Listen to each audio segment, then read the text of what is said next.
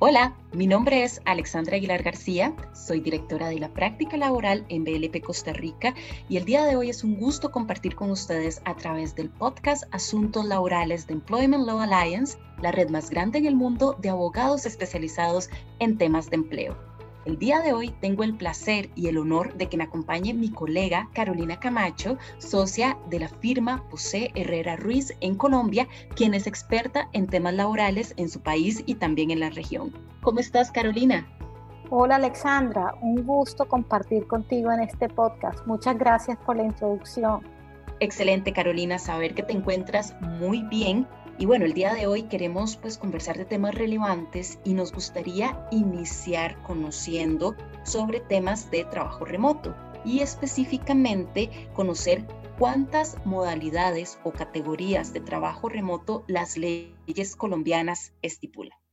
Bueno, eh, ese, es un, ese es un tema eh, bastante amplio porque en Colombia el trabajo remoto o a distancia eh, tiene distintas modalidades que han venido surgiendo en el tiempo. Nuestro código sustantivo del trabajo de hace más de 50 años traía una modalidad que se llamaba trabajo domicilio, que no había sido muy utilizada, esa es la verdad, hasta que llegó la pandemia, pero que está prevista en nuestras normas.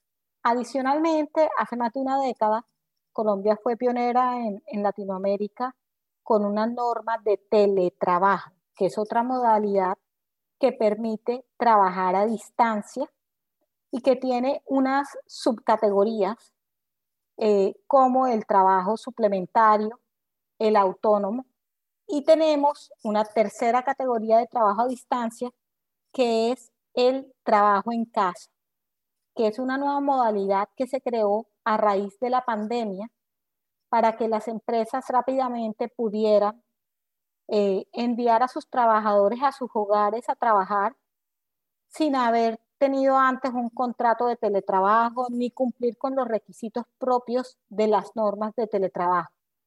Entonces tenemos esas tres modalidades ya aprobadas y vigentes y adicionalmente hace un par de semanas el Congreso de la República aprobó una nueva norma que se llama la ley de trabajo remoto y esta es una cuarta modalidad.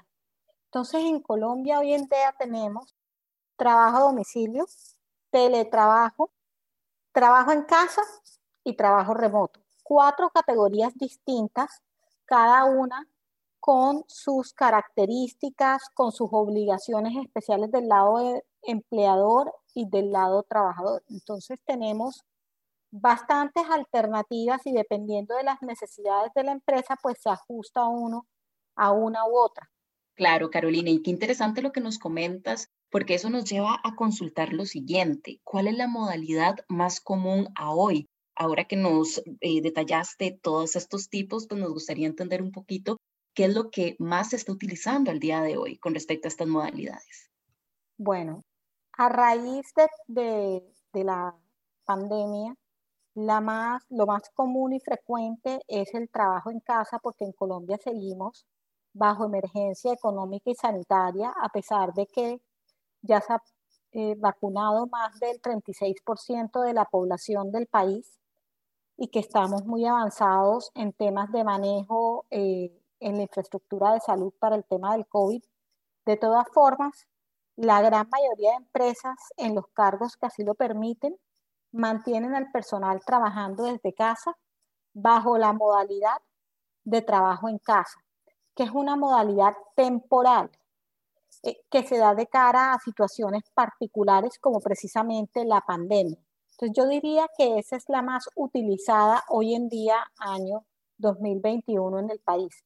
Sin embargo, lo que se prevé a raíz de la expedición de la ley de trabajo remoto que va a ser práctica próximamente, porque como les comentaba, el Congreso de la República lo aprobó hace dos semanas, falta que el presidente la firme y publiquen en el diario oficial para que entre a regir esta norma. Una vez entra a regir esa norma, estamos confiados y creemos que muchas empresas van a acogerse a esa modalidad porque es más flexible que el teletrabajo para aquellos escenarios en los cuales las empresas ya vieron todas las ventajas de tener a los trabajadores trabajando remotamente, bien sea de manera permanente o con alternancia algunos días de la semana.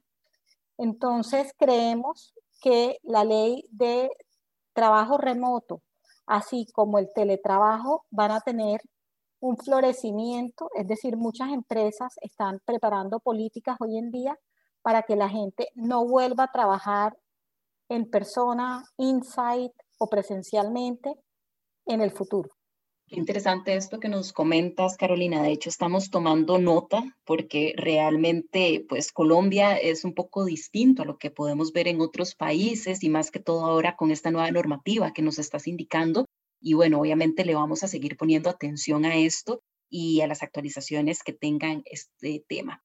Y ahora, pues, nos gustaría cambiar un poquito de, tema porque Sabemos que últimamente eh, la vacunación ha sido uno de los aspectos pues, más relevantes en todos los países de, Latinoamérica y nos gustaría conocer, pues obviamente, lo que está sucediendo en Colombia y específicamente nos gustaría saber si es posible para los empleadores en este momento ofrecer vacunas a sus empleados y a sus familiares.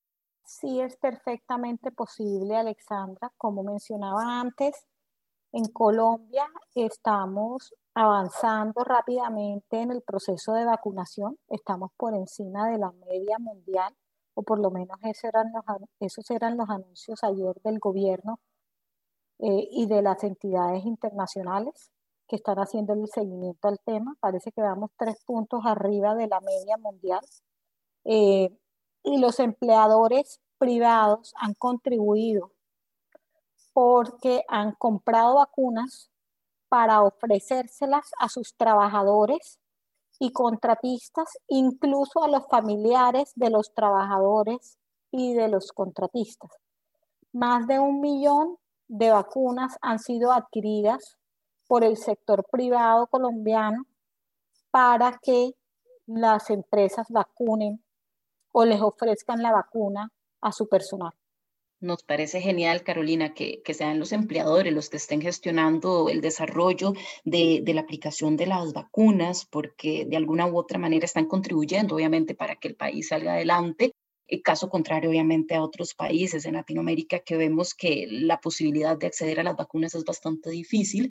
Y ahora que mm, sabemos que el tema de la vacunación es tan importante para los empleadores en tu país, nos lleva a pensar también que si desde un punto de vista laboral es posible para un empleador, por ejemplo, obligar a uno de sus trabajadores a vacunarse. No, las normas, digamos, que se refieren, la reglamentación que existe frente al tema de vacunación establece el carácter voluntario de la misma y también gratuito. Eso, eso es importante resaltarlo. Los empleadores no pueden obligar a los trabajadores a vacunarse, ni ninguna entidad de salud o, eh, entidad, eh, por ejemplo, colegio, institución prestadora de servicios educativos o eh, restaurante, sitio público que exija que la persona esté vacunada para permitirle el acceso o que obligue a vacunarse para acceder, eso está prohibido en Colombia. En Colombia es totalmente voluntario y el derecho a vacunarse o no vacunarse se respeta, porque a nivel constitucional ahí hay una cantidad de derechos y principios que, tocan con el tema, entonces la postura es los empleadores en Colombia no pueden eh, obligar a sus trabajadores a vacunarse y si les ofrecen la vacuna, los trabajadores siempre van a tener la opción de decir no me interesa o sí me interesa. Lo que sí tienen es que suscribir un consentimiento informado. Es decir, hay que informar adecuadamente a los trabajadores acerca de la vacuna que se les pondría, qué tipo de vacuna sería, cuáles son los posibles efectos. Adicionalmente hay un formato creado por el Ministerio de Salud que define, digamos, el conocimiento del trabajador, que es una cláusula en la que el trabajador firma, y acepta que le pongan la vacuna y es advertido de, la misma. Entonces, eh, es totalmente transparente para el trabajador que es voluntario y que él puede oponerse y decir que no quiere vacunarse o que no le interesa vacunarse. Totalmente claro, Carolina, lo que nos comentas sobre la voluntariedad de, la vacunación y, sabemos que así también pasa en muchos países de nuestra región. Y ahora también de todo lo que has comentado, tanto del teletrabajo como de la vacunación, nos surge la siguiente pregunta como para poder concluir un poco este tema tan importante y es la siguiente si puede un empleado requerir que su empleador o patrono le permita regresar a laborar en algún en, lugar de permanecer teletrabajando eh, en caso de que el patrono ya haya abierto su centro de trabajo. Eh, los empleadores, si ya están operando porque abrieron sus centros de trabajo, pueden requerir a todos los trabajadores para que se presenten a laborar tienen que tener en cuenta las personas que tengan comorbilidades asociadas a la enfermedad, es decir, que tengan diabetes o estén embarazadas o tengan alguna situación que los haga más frágil de cara al contagio del COVID-19 y si no están vacunados, lo que dicen las reglamentaciones es que preferiblemente lo debe mantener si el cargo así lo, lo permite en trabajo a distancia. Pero en el caso del trabajador que no se vacuna porque no cree en la vacuna o por razones religiosas, cualquiera que sea el motivo, no hay ninguna posibilidad de que ese trabajador se oponga a volver a trabajar en persona. O sea, si ya abrieron la operación física de la empresa y el empleador está requiriéndolo para presentarse a trabajar, esa persona debe presentarse a trabajar. O de no, está sujeto a un proceso disciplinario por incumplimiento de sus obligaciones como trabajador. Correcto, Carolina. Perfecto, nos queda muy claro. Y nada más para ahondar un poquito, existirán casos de, empleados que ellos sean los que le, le requieran a sus propios empleadores Em, que les permitan regresar en esos casos. ¿Existen de esos casos? Nos gustaría nada más saber un poquito sobre eso. No, sí. Eh, si, si el trabajador está solicitando volver a trabajar presencial y no tiene una vacuna puesta, no podría el empleador oponerse y limitarle el derecho a ese trabajador a volver a trabajar presencialmente si es que el empleador abrió su operación presencial.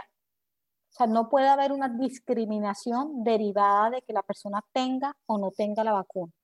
Correcto, Carolina. Pues no, muchísimas gracias. De hecho, nos, nos diste bastantes temas de actualidad importantes que sabemos que muchas de las empresas que nos escuchan eh, las van a tomar en cuenta porque de alguna u otra manera son muy importantes para que puedan continuar y seguir enfrentando este contexto pues tan extraordinario que estamos viviendo en esta época. Carolina, excelente como siempre. Muchísimas gracias.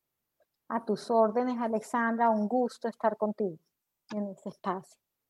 Perfecto, muchísimas gracias. Y les recuerdo a todos también que si desean contactar a Carolina Camacho de Posee Herrera Ruiz en Colombia o algún otro abogado de ELA, pueden ingresar al sitio web ela.lo. Además, se pueden inscribir para recibir las invitaciones para nuestros próximos webinars y podrán descargar los documentos y contenidos de la biblioteca virtual de ELA o accesar al exclusivo Global Employer Handbook.